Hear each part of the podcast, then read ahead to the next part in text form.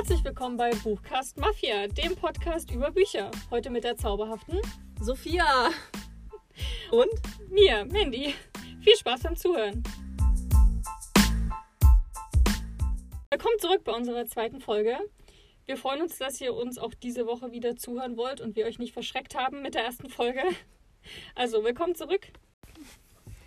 heute reden wir über unsere absoluten Lieblingsbücher. Also welche wir eigentlich wirklich, wirklich gerne haben, welche uns emotional berührt haben, liebste Charaktere und so weiter und machen nämlich den All-Times Favorite Book Tag. Und danach, wie immer, über Neuerscheinungen.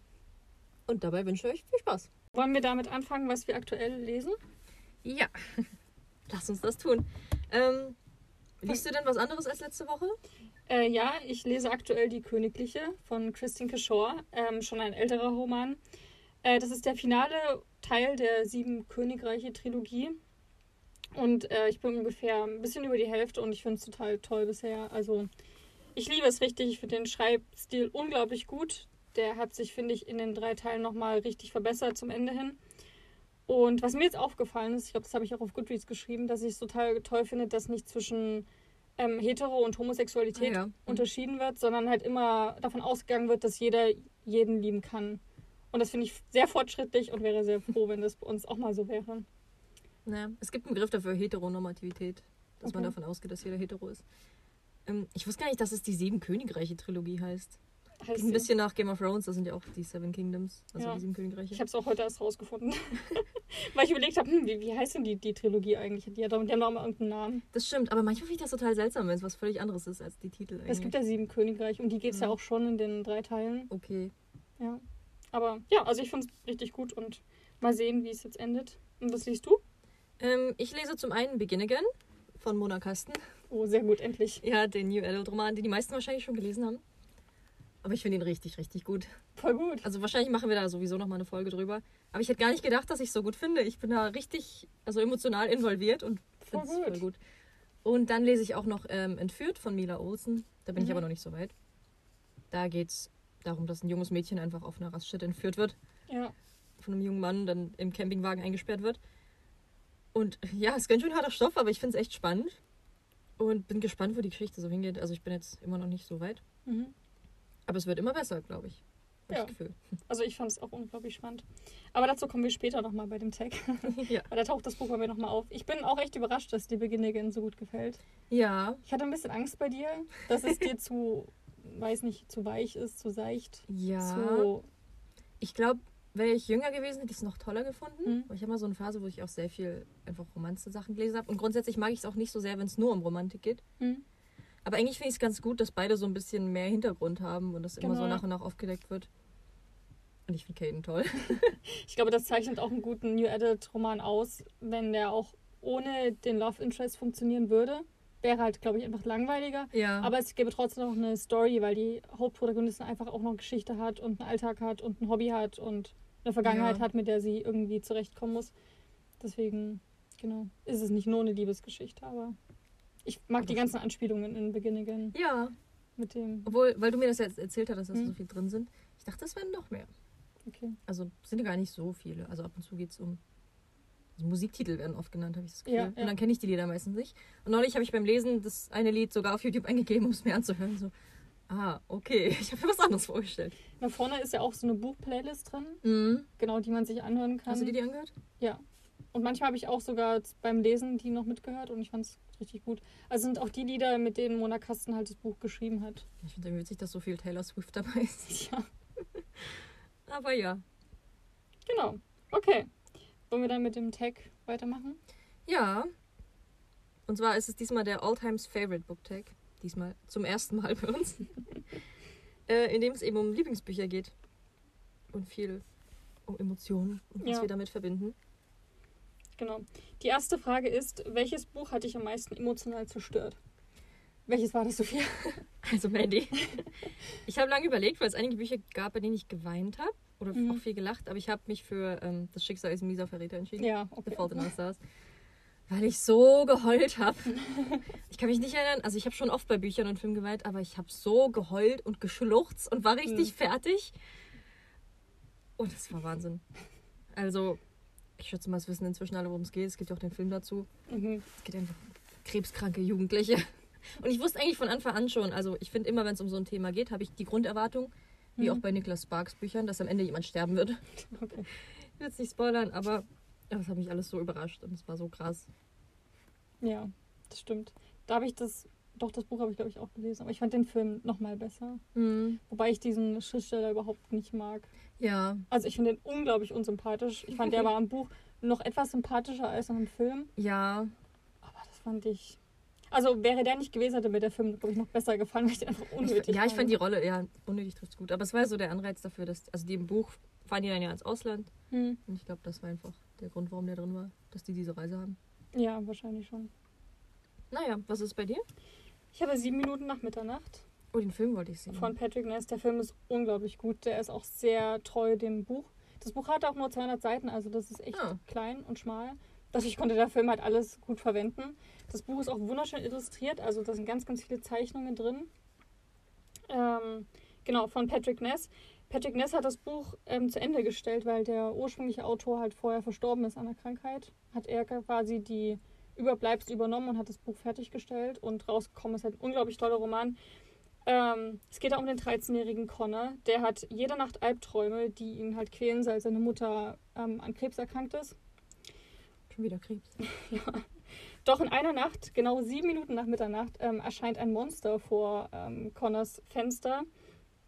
Es ist riesig groß und sieht aus ein bisschen wie aus ganz viel, aus ganz viel Geäst und mit Blättern ist das gemacht. Es ist uralt und weise und es kennt halt Connors Ängste und ähm, hilft ihm quasi so ein bisschen so die Zeit zu überstehen, wo die Mutti eben so schlimm krank ist und erzählt ihm fortan jede Nacht eine Geschichte.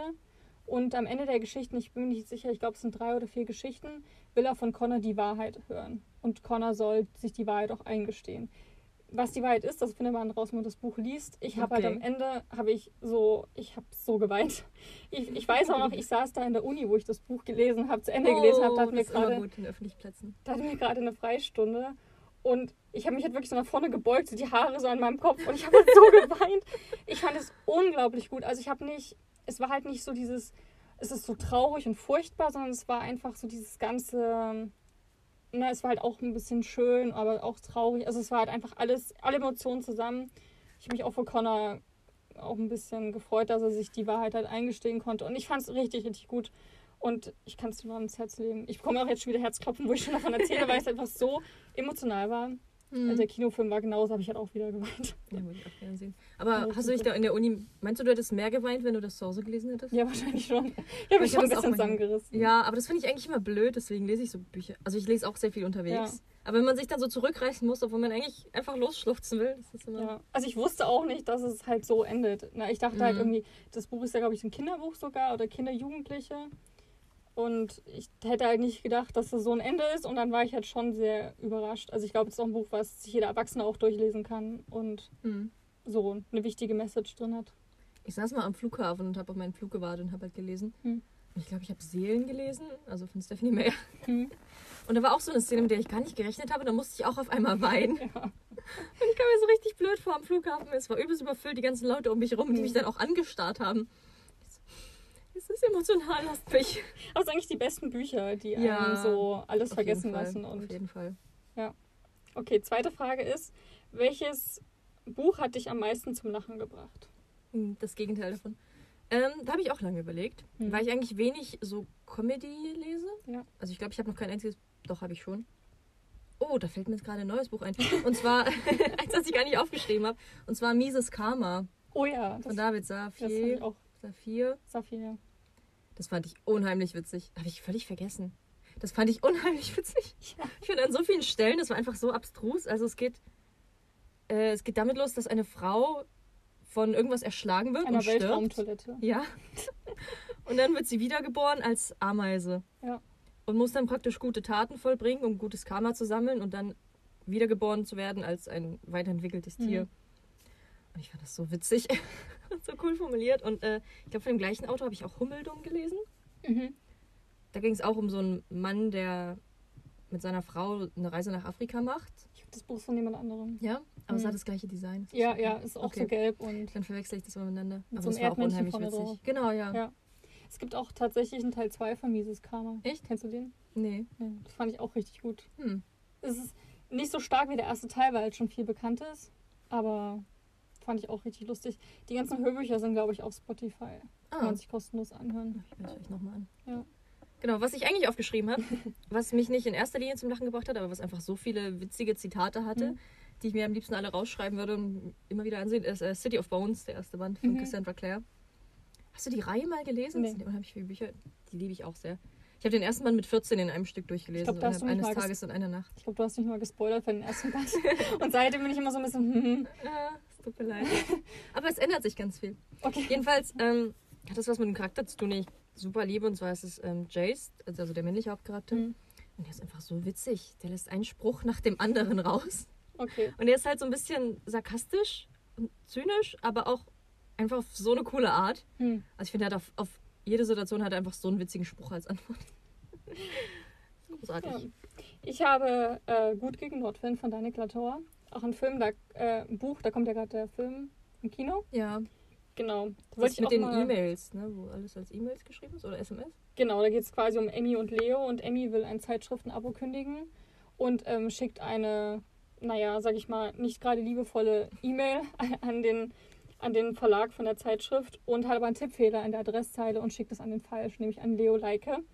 Und der ist halt erstmal verblüfft und aber kontert dann mit einer richtig guten Antwort zurück und dann ergibt sich da so eine E-Mail-Freundschaft quasi. Und die schicken sich halt immer E-Mails und auch beide, ich glaube, sie hat auch einen Mann und Familie und ich bin mir nicht sicher, ich glaube, der ist so ein, einer, der halt ständig datet, Hm. also ein ewiger Junggeselle. Und die, die Art, wie sie schreiben, ist einfach so lustig. Also ich habe mehrmals so laut gelacht. Also ich weiß auch noch, dass ich einmal im Bett lag und das Buch gelesen habe. Und mein Freund halt aufgewacht ist, weil ich so lachen musste und das ganze Bett so gebebt hat. Ich fand es einfach so generell, die sind sehr schlagfertig und haben immer einen Spruch auf den Lippen. Gerade Emmy ist so eine super taffe, richtig coole Frau. Und er ist einfach so manchmal so ein bisschen trottelig, aber generell, wie sie halt schreiben oder dann, wo er auch mal sich total betrinkt, weil seine eine Freundin ihn verlassen hat und dann schreibt er ihr halt so betrunken Nachrichten. Oh, das sind die besten. Das ist halt einfach so lustig. Das ganze Buch ist ja nur in E-Mails Mhm. ähm, verfasst. Aber deswegen stelle ich mir das als schwer, Film schwierig vor. Ich habe auch von einigen gehört, Mhm. die den geguckt haben, dass es halt wirklich. Du liest eigentlich die ganze Zeit Mhm. nur Text und ich finde, das funktioniert in einem Film nicht. Also selbst wenn die es vorlesen, ist halt. Du guckst Leuten zu, wie sie was auf ihren Laptop tippen. Hm. Und ich finde das irgendwie langweilig. Also als Buch funktioniert das super, aber als Film. Ich kann mir vorstellen, wenn man das Buch gelesen hat, dass der Film vielleicht mehr Sinn macht und unterhaltsamer ist, wenn man nochmal das Mhm. wiederholt bekommt und nochmal drüber lachen kann über die Stellen oder sich ja daran erinnert, was so Lustiges passiert ist. Aber ja, ich würde dir auf jeden Fall mal empfehlen, kannst du dir mal ausleihen und lesen. Ich Okay. glaub, Es würde dir richtig gut gefallen. Das ist halt eine sehr coole Story. Ja, die Leseliste wächst. Okay, dann nächste Frage ist, über welches Buch denkst du immer noch und ständig nach? Ich bin gespannt, ob du das gleich hast. Wahrscheinlich nicht. Ich habe nämlich Harry Potter genommen. Nee, habe ich nicht. Gut. Okay. Das ist die. Ich habe ganz oft überlegt, wie oft ich Harry Potter reinnehme und ich habe es an dieser Stelle genommen. Okay. weil ich das einfach auch schon so ewig kenne. Für Details hört unseren letzten Podcast, falls ihr das nicht schon habt. Aber seit ich sechs bin, hat mich das so mitverfolgt und ich kann einfach so viele Zitate einfach schwirren in meinem Kopf rum. Ich sag dir auch ständig, wenn ich mich mit Leuten unterhalte oder irgendwas ähnliches kommt, Mhm. dann sage ich Harry Potter Zitate. Du, du sollst doch keine Lügen erzählen. Und Liebe Sophia. Liebe. auch aus den äh, Harry Podcasts zum Beispiel von Cold Mirror, falls ihn jemand kennt. Sup, sup, sup. Das stimmt, ja. Es gibt so viele Lebenssituationen, die mich an Harry Potter erinnern. Deswegen denke ich da ständig dran. Das Ja. ist schlimm. Aber ich habe kein Problem damit. Was ist bei dir? Tatsächlich, also ich, das ergibt jetzt voll Sinn, jetzt wo du es erzählt hast. Und Mhm. so geht es mir auch, aber ich habe an ein anderes Buch gedacht, und zwar Tote Mädchen lügen nicht von Joy? Asher. Ja, weil, also ich habe, glaube ich, erst das Buch gelesen, dann die Serie geguckt und die Serie war nochmal so ausschlaggebend dafür, dass mich das Buch halt überhaupt nicht mehr loslässt. Also ich glaube, das ist ja auch bekannt, worum es halt geht. Ja. Ein Mädchen begeht Selbstmord und schickt dann, ähm, also hat quasi 13 Gründe genannt, war, warum sie Selbstmord begangen hat und dann sch- und schickt an diese 13 Gründe zu 13 Personen eine Hörkassette und die Leute können sich das eben anhören. Genau. Und also ich fand es richtig gut und auch die Serie finde ich unglaublich toll. Mhm. Also die erste Staffel einfach der Wahnsinn. Ich glaube, die ist ja auch richtig eingeschlagen. Und bei mir war es so ein bisschen, ich wurde noch mal mehr sensibilisiert für das ganze Thema, was da eben Ja. angesprochen wird und habe dahingehend auch so ein bisschen mein Verhalten auch tatsächlich manchmal verändert, weil manchmal sagt man ja auch aus Spaß irgendwas, was jetzt vielleicht so ein bisschen so necken soll den anderen, was ich jetzt einfach unterlasse, weil oft haben Leute einen schlechten Tag und man weiß es halt gar nicht. Und bei ihr war das ja auch so, dass sie manchmal so ähm, vermeintlich kleinere Mobbing-Attacken erfahren hat, die aber im Gesamtkontext eine riesige Auswirkungen hatten. Aber es gibt ja einen Unterschied zwischen so Mobbing-Attacken und einfach jemanden, den man gern hat, spielerisch aufziehen. Ja, aber weißt du, was ich meine? Zum Beispiel, wenn du jetzt kommst so und ich sage so, oh Sophia, du siehst da scheiße aus. was war denn los? Und dann hast du dich in der Nacht von deinem Freund getrennt oder was weiß ich. Mhm. Dann ist das halt so ein Kommentar, der halt unglaublich dämlich ist. Und da habe ich halt einfach angefangen. Oder generell diese ganzen, also ich habe jetzt noch nie Blondinenwitze gemacht, aber nee. ich, ich reagiere mittlerweile auch empfindlicher darauf, weil es halt viele Leute gibt, die das halt richtig ärgert und halt bedrängt oder diese halt Witze über, also generell schwarzer Humor so in Grenzen. Und das ist halt so ein bisschen, wo das Buch so ein bisschen so drauf stößt. Da passieren halt Sachen, wie der eine, glaube ich, der immer die Komplimente aus dem Unterricht so rausklaut, ja. aus ihrer Tüte. Das ist jetzt vielleicht eine Sache, wo man halt denkt, so, naja, okay. Aber dadurch, was sie schon vorher erfahren hat und noch erfahren wird, hat es halt voll die Rolle gespielt. Und ich finde, darauf sollte man mehr achten. Und das hat das Buch auf jeden Fall bei mir bewirkt, dass mir das mehr auffällt. Mhm. Und Mobbing mir auch mehr auffällt und halt auch Sachen, gerade auf Arbeit zum Beispiel, wo man denkt, ach naja, da ist jetzt kein Mobbing, aber man bekommt das vielleicht gar nicht so mit, wie ja. andere das so sehen. Ja. Hat das Sinn ergeben? ja, ja. Okay. Auf jeden Fall. Aber ich finde, es kommt darauf an, wie nah man sich der Person stellt. Also ich würde auch niemals eine Person, die ich nicht so gut kenne, so sagen wie, ja, du kannst auch gar nichts, oder? Wenn jemand Fehler machen. Aber viele machen das tatsächlich. Und hm. da, da, da springe ich jetzt immer so ein bisschen ein, wenn ich das halt so mitbekomme, dass ich immer sage, so, nee, das ist halt nicht richtig. Also. Hm. Aber bei Freunden finde ich das eigentlich in Ordnung. Bei Freundinnen. Ja, wie gesagt, halt ja. in, in Maßen. Es gibt ja auch so Freundschaften, die richtig darauf basieren, dass man sich die ganze Zeit nur beleidigt. Ja. Also ich hatte das, äh, ich hatte Leute kennengelernt, die sind wirklich, die werfen sich Bitch wirklich in jedem Satz um die Ohren und okay. sind so, oh, du Arschloch und darf ich das alles überhaupt gerade sagen? also wirklich sprechen sich nur mit beleidigenden mhm. Wörtern an und machen sich bei jeder Gelegenheit runter und sind aber so, ja, aber wir sind beste Freunde. Mhm. Also. also ich glaube, das ist in den Maßen halt okay, wo es der anderen Person halt auch gut geht. Mhm. Aber sobald die mal eine schlechte Zeit hat, glaube ich, nimmt die solche Kommentare wahrscheinlich auch nicht so gut mehr wahr. Mhm.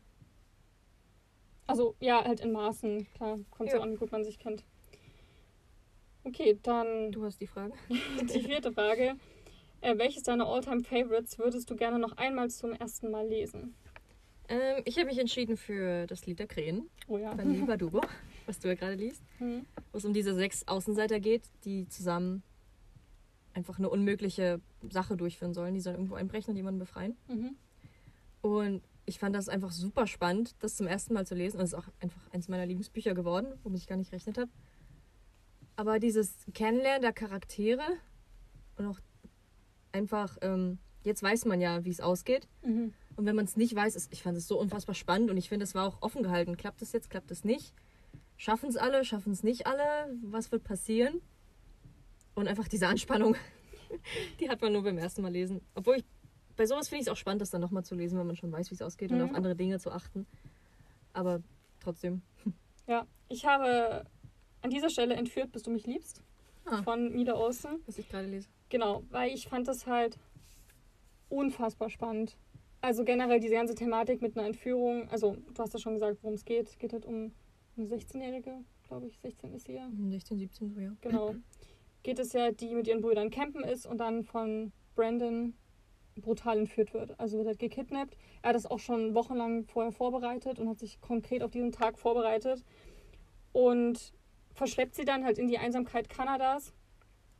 Und sie soll halt so sein Licht in der Dunkelheit sein. So nennt er das halt immer. Und Luisa, also das Mädchen, fängt dann irgendwann an, halt mehr in ihm zu sehen als nur den Entführer und hat halt ganz viel Gefühlschaos und ähm, stellt sich halt immer so zwei Fragen, so darf man seinen Entführer lieben und wie gefährlich ist er eigentlich wirklich? Würde er mir auch mhm. was Schlimmes noch so antun? Wobei man sich auch fragen muss, ist die Entführung schon schlimm genug? ja. Aber ich fand es halt unglaublich spannend. Also ich habe das Buch in einem weniger als einem Tag gelesen. Ich konnte es auch nicht aus der Hand legen, weil ich hätte immer wissen wollte, wie geht es halt weiter und ich konnte überhaupt nicht abschätzen, in welche Richtung geht das, wie, wie endet das. Ja. Und deswegen würde ich es gerne nochmal lesen. Und ich hatte halt auch so eine emotionale Achterbahnfahrt und auch dieses Gefühlschaos, weil das ist ja schon dieser Titel, Bis du mich liebst, na, da entsteht halt irgendwann so eine Liebesgeschichte und da ist man halt so ein ganz gemischten Gefühlen. Deswegen wollte ich auch, dass, du- dass du das Buch mal liest, Ja, mit mir darüber ist halt diskutieren schwierig, können. dieses Ja, Stockholm-Syndrom-mäßige. genau. Ich finde es eigentlich auch doof, dass der Untertitel ist, bis du mich liebst, weil das schon so eine Erwartungshaltung hat. Ja. Oh, die werden sich wohl verlieben. Auf dem Cover sind ja auch so zwei liebende Pärchen abgebildet. Irgendwie finde ich das noch cooler, wenn das nicht so in Aussicht Mhm. gestellt worden wäre. Wenn man das nicht wüsste, dann wäre es so. Tatsächlich gibt es ja noch ein Detail mit seiner Vergangenheit, wo das ein bisschen gerechtfertigt wird. So dieses ganze. Gerechtfertigt, das ist ein schwieriges Wort. Ja, auf, auf jeden Fall, aber so für, für sie rechtfertigt das Ja. dann halt und sie ist dann halt auch so verständnisvoll und so. Deswegen, ich bin halt mal gespannt, wie es dir gefällt und dann können wir auch gerne mal in einem Podcast Ja. drüber sprechen. Auf jeden Fall mal an dieser Stelle, ich habe mir das nochmal auf Amazon halt so für ein bisschen, nochmal eine Zusammenfassung halt durchgelesen. Das ist echt Wahnsinn, das Buch hat 870 5-Sterne-Bewertungen und Krass. insgesamt über 1000 Bewertungen und insgesamt bei 4,5 Sternen. Also das Buch ist unglaublich beliebt. Also ich hätte es auch, glaube ich, vorher nicht gelesen. Oder ich dachte mal bei dem Titel schon so, mh, schwieriges Ich Thema. das Cover nicht so ansprechend. Genau, dann hatte ich aber die Bewertung und dachte mir so, krass, das muss ja richtig gut sein. Und dann die ähm, Rezensionen waren auch alle so, inter- klang so interessant. Ich dachte, oh, komm, ich lese das mal. Und dann wirklich, ich habe morgens angefangen, nachmittags beendet und war völlig fertig. Ich habe es dann sogar nochmal gelesen, weil ich so Wow. schnell gelesen habe und nochmal so verschiedene Details lesen wollte. Also, ne, du bist am Ende halt vielleicht so ein bisschen, denkst, ah ja, Brandon, ah, toll. Und dann liest du aber nochmal vorher, wie das angefangen hat, diese ganze Entführung. Ja. Und dann bist du dann wieder so, mm, okay, es ist ja auch eine, ich glaube, es ist eine Trilogie. Ach echt? Genau, also Sind die Bücher alle schon draußen? ja, alle draußen. Ah. Also es gibt vier Bände, aber der ein Band ist nochmal der erste Band aus seiner Sicht. Genau, aber es ist eine Trilogie. Also die Geschichte geht halt wirklich noch weiter. Und ich glaube, es auch, fand ich interessant, weil es mein, meine Meinung nochmal geändert hat, wo ich den dritten Band gelesen habe. So meine Okay. Meinung nach dem ersten Band. Ist ein bisschen schwierig, ich glaube, du verstehst dann, was ich meine, wenn du es dann Ja. gelesen hast. Aber grundsätzlich bin ich nicht so ein Fan davon, dieses das Buch nochmal aus der Sicht des männlichen Hauptcharakters rauszubringen. Nee, aber das ja, musst du auch nicht lesen. das ist ja bei Twilight geplant gewesen, wurde liegt. Das ist bei Shades of Grey Ja. passiert, das ist hier auch. Und ich finde, das ist halt die gleiche Geschichte nochmal. also ich Also kann dir klar dann, ist es spannend, aber ich Ja. finde es unnötig. ich kann dir dann auch erzählen, was der dieser Band aus seiner Sicht noch mehr verrät hat. Man quasi nur vorher, wie er die Entführung geplant hat, wie er darauf kam und das Ende, was danach eben passiert, was man nicht mehr erfährt. Okay. Genau. Und deswegen war es jetzt schon interessant, hat nochmal ein paar Lücken geschlossen. Aber man braucht es jetzt nicht komplett lesen. Ich habe es dann auch mit der Mitte dann mehr überflogen. Aber Band 2 und 3, die richtigen, sind dann halt schon, wo die Geschichte weitergeht. Okay. Und ja, Ja, ich muss erstmal das fertig lesen. genau.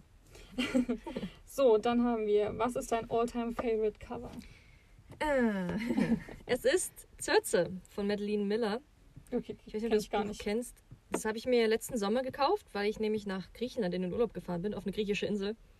Und es geht nämlich um Circe, die Gestalt aus der griechischen Mythologie. Mhm. Ähm, es ist eine Nymphe, die später Odysseus begegnet. Der landet auf seiner Insel und die landet dann irgendwann auf dieser Insel und fängt an, Männer, die vorbeikommen, in Schweine zu verwandeln. Okay. Also es ist eine Hexe praktisch, jetzt Zauberkräfte. Und es ist halt griechische Mythologie, die ich generell voll spannend finde. Und guck dir dieses Cover an. Es ist, also ja. das hier meine ich. Mhm. Das ist richtig Goldfolie. Mhm. Also Gold-Orange so ein bisschen, aber es glänzt richtig schön und ich finde diesen Schwarz-Gold-Kontrast wunder wunderschön. Ja, Und auch so cool mit. Blumenranken am Rand. Das alternative Cover finde ich nicht so schön, aber das hier, Ja, das Liebe ich ein total. bisschen, ja. ich glaube, es ist das schönste Buch, was ich besitze. Ich halte es auch mal so gern und gucke dann, wie sich das Licht so spiegelt.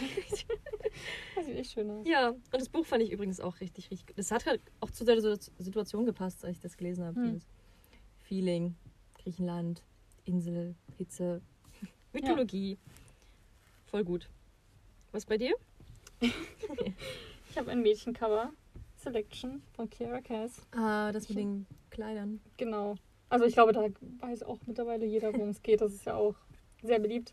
Genau, auf jedem, es gibt fünf Bänder und auf jedem Band ist eine junge Frau in so einem Ballkleid. Im ersten Band ist so ein Türkis, glaube ich, Türkisblau. Und das ist auch mein, mein Lieblingscover von allen und ich finde das unglaublich schön. Mein Bücherregal ist echt voll gerammelt. Aber da lasse ich halt immer äh, ähm, eine Lücke frei, damit ich das Buch halt so frontal reinstellen kann, um das Cover zu sehen. ja. Und ich finde das wirklich, ich finde das so wunderschön. Da gibt es ja auch Videos auf YouTube, wo man sieht, wie das Cover geshootet wurde. Und die haben auch diese Spiegelwand hinten aufgebaut, damit sich das Kleid halt mehrmals bricht. Und ich finde es einfach, ich finde es so schön. Irgendwie, ich war auch am, also das Cover war auch der Grund, warum ich es gekauft habe und gelesen habe. Echt? Weil ich halt, der Klappentext war halt sehr mädchenhaft, so, ne? Ja. Mit dieser, Aber ich finde das Cover auch. ja, na, fand ich nicht. Also ich finde es einfach super, super schön. Generell die ganze Reihe ist wirklich toll gemacht. Und der Band ist ja auch mit diesem so, ja, hier Casting, der Prinz sucht sich eine Prinzessin aus. War schon ein bisschen so, mm. So eine Mischung aus der Bachelor und Genau, und, das, und dann immer, wenn ich das Buch gesehen habe, dachte ich mir so, oh, das sieht so schön aus. Einfach nur um es zu besitzen, hätte ich es einfach schon gerne, um dieses Cover halt anstarren zu können. Und dann hat mich die Geschichte auch total überzeugt und ich fand es auch super schnell weggelesen, alle Bände. Ja, aber das ist so das Mädchencover. Tatsächlich, meinem Freund gefällt das Cover auch, hätte ich nie Echt? gedacht, ja. Ich muss sagen, ich finde die ganz schön kitschig. Die sind kitschig, aber ich finde es so schön. Die Kleider sind wunderschön. Also ich finde, es sieht dann wirklich sehr nach Mädchen aus. Mhm. So dieses Prinzess... Das ist ja auch die Handlung, dieses Ja, ja. Prinzessinnen-Ding. Ich fand es total toll. Okay, naja. So. So, dann, zu welchem Buch greifst du immer wieder? Dein Alltime favorite Reread? Die erste Wahl wäre Harry Potter gelesen, weil ich das sehr, sehr oft gelesen habe. Aber ähm, ich habe The Hunger Games genommen, Ah. von Susan Collins, weil ich, also den ersten Band vor allem. Ich habe die ganze Reihe, glaube ich, zwei oder dreimal gelesen, aber den ersten Band wirklich Mhm. mehrmals. Und dann nochmal auf Englisch mehrmals. weil ähm, ich den auch einfach super spannend finde. Also Hunger Games kennen alle, Hm. spätestens seit den Filmen. Ich kann mich auch noch erinnern, wie ich das zum Nicht ersten Mal alle gelesen habe. tatsächlich. Letztens nicht? vor ein paar Monaten drei Leute kennengelernt, die den Film noch nie gesehen haben und die Bücher nicht kennen. Wow, Das, ist so, das, das ist ja so die, die, die typischste äh, Dystopie, Dystopie, die du ja, das hat ja auch so viel kannst. losgetreten. Ja. Ja, aber ich lese das total gern, den Ja. ersten Band. Ich, wie das losgeht, so dieses, die Welt, die da erschaffen wird und das erste Mal in diese Arena kommen. Ja. Generell, Ja. die Welt ist super komplex und toll Ja. gemacht und stimmig. Ich bin auch froh, dass du es reingenommen hast, weil ich habe überlegt, ich habe ja zwölf Bücher mir ausgesucht und ich hatte überlegt, oh, wo kann ich Hunger Games noch mit reinschieben, aber keinen Platz mehr gehabt, deswegen bin ich froh, dass du es mit reingenommen hast. Ich habe tatsächlich zwei Bücher, ähm, weil ich die einfach gleichmäßig immer wieder rereade. Und das ist einmal Harry Potter von J.K. Rowling. Ja, Hier taucht es jetzt auf, genau. Also, wie gesagt, ich glaube, das erst irgendwie die Reihe habe ich, glaube ich, schon dreimal gelesen oder viermal gelesen. Nicht so oft, glaube ich, wie bei dir. Mhm, aber man vergisst trotzdem so viel. Ja. Jedes Mal beim Neulesen so, ach ja, das war ja auch noch dabei, stimmt. Bei mir ist auch ganz schlimm, ich lese das Buch zu Ende, klappe es zu und denke so, ah, das war toll, ganz viel Neues wieder. Und dann vergesse ich es halt instant. Was passiert ist, weil ich, von Anfang. weil, ich, weil ich die Filme halt so stark im Kopf habe, das dass so. die Zwischensequenzen halt immer wieder verschwinden. ja. Und dann habe ich noch Ergon von Christoph Paulini. Da allerdings das Hörbuch, ich habe das Buch nie an sich komplett gelesen, immer nur das Hörbuch gehört. Wird von Andreas Fröhlich gesprochen, meinem absoluten Lieblingssprecher. Der hat das so gut gemacht, auch wieder jedem Charakter so eine eigene Stimme gibt und verleiht. Und es ist einfach unglaublich atmosphärisch und auch Saphira. Und ich liebe die ganze Geschichte. Aragorn ist ja auch mit ähm, Herr der Ringe so ein Urgestein von, Ja. von, von Fantasy. Da baut ja bauen da ganz viele Geschichten drauf auf. Und was ich total krass fand, ich weiß nicht, ob du es wusstest. Mit dem ähm, Autor? Ja, das Der ist ganz jung. Ja, das wusste ich. also mit, mit 15 geschrieben. Das habe ich irgendwann mal beim zweiten Mal hören ähm, raus. ich Also glaube, bei meiner. Ausgabe stand das drin und ich war so, oh, ich bin auch 15, ich könnte jetzt auch ein Buch. Ich finde das halt echt krass, weil Ja. Aragorn ist halt so komplex und so dicht und er denkt sich ja auch eine eigene Sprache aus und eigene Gestalten und eine eigene komplette Welt. Und da finde ich halt super faszinierend, auch wie er über Liebe und Verlust und Tod schreibt mit 15. Ja. Also Wahnsinn. wirklich so eine extreme Vorstellungskraft hat, dass er sich das so reinversetzen kann. Also echt bin ich super begeistert von. Das hast du echt mehrmals gelesen? Also ich habe es dreimal Also gehört, gehört. ja. Weil ich habe das nur einmal, ich glaube, ich habe es zu 80 Prozent gelesen, gar nicht bis Ende, weil ich das aus der Bibliothek ausgeliehen Mhm. hatte und es dann wieder abgeben musste. Dann habe ich es mir einfach nie wieder ausgeliehen, obwohl ich es eigentlich cool fand. Also ich kann dir auch gerne mal das Hörbuch ausleihen. Ja. Das ist, also es ist wirklich so schön, auch zum, zum Einschlafen. Also Andreas Fröhlich hat eine ganz tolle, Mhm. Schöne Stimme. Aber der Film war ja auch so wahnsinnig schlecht. Ja, der Film ist, glaube ich. Ich glaube, wenn man das Buch gar nicht kennt, mag der Ja. Film vielleicht noch gehen. Der ist jetzt auch schon ganz alt und veraltet. Und Das stimmt. Aber auch so hat er einfach nicht viel Sinn Aber gemacht. da würde ich mir echt mal eine neue Verfilmung wünschen. Es bietet ja auch so viel Stoff. Ja, das stimmt. Aber ich glaube, bei dem einen Versuch ist es geblieben. Ich kann mir nicht vorstellen, dass sie es nochmal probieren. Oder als Serie vielleicht. Jetzt wird ja alles als Serie umgewandelt. Ich kann mir schon vorstellen, nochmal irgendwie Geld in die Hand genommen wird. Auch vielleicht von den Herr der Ringe-Machern. Würde ja auch dann Sinn ergeben, von der Mhm. Fantasy-mäßig. Aber ich kann es mir schon vorstellen. Aus Stoff gibt es ja da genug. Ja. Ja. Okay, dann habe ich. Ähm, welches ist dein liebster und schönster Titel deiner All-Time-Favorites? Buchtitel sind so eine Sache. Ich habe mir super schwer getan mit der Frage. Ja, ich habe auch noch nie so viel nachgedacht über Titel. Also Mhm. ich finde, es gibt Buchtitel, die finde ich einfach blöd oder schlecht gewählt. Ja, genau. Das fällt mir eher aber, auf. aber richtig gute. mh, ja, genau. Aber ich habe mir dann meine Bücher durchgeguckt, meine Favoriten, und dann äh, habe ich mich für das Lied der Krähen entschieden. Ja, okay. Ja. Ich finde es auf Englisch sogar noch cooler, heißt es ja Six of Crows. Hm?